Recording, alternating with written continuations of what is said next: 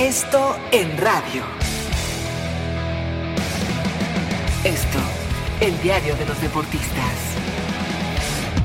Amigos de ABC Radio, los saluda Salvador Aguilera, director del periódico Esto. Yo no sé cómo se atreve a Mauri Vergara a decir que Chivas está para campeón en el próximo torneo. En verdad, el entusiasmo está rebasando a este novato directivo que tiene hoy el Guadalajara. Por más que sea el hijo de Jorge Vergara, yo creo que debe entender que para pelear en el campeonato mexicano se necesita algo más que unas simples contrataciones. La llegada de Oribe Peralta, algunos la pueden considerar un bombazo, pero lo cierto es que Oribe desde hace rato no mete goles. Yo creo que tampoco es para volverse locos con el regreso del guardameta Toño Rodríguez y también de Osvaldo Alanís, que me parece un excelente jugador. Pero al igual que Osvaldo Alanís, varios jugadores de Chivas dejaron de estar en la selección mexicana por culpa culpa de ellos por su bajo nivel futbolístico, por lo que dejaron ir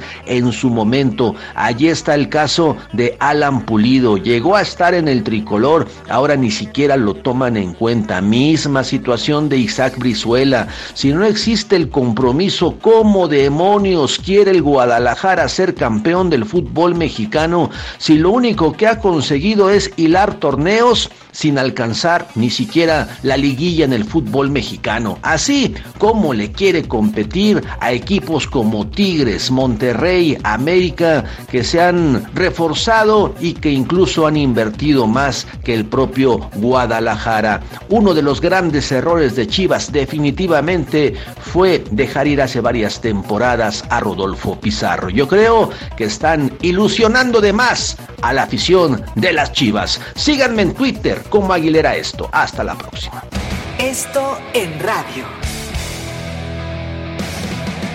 Esto, el diario de los deportistas.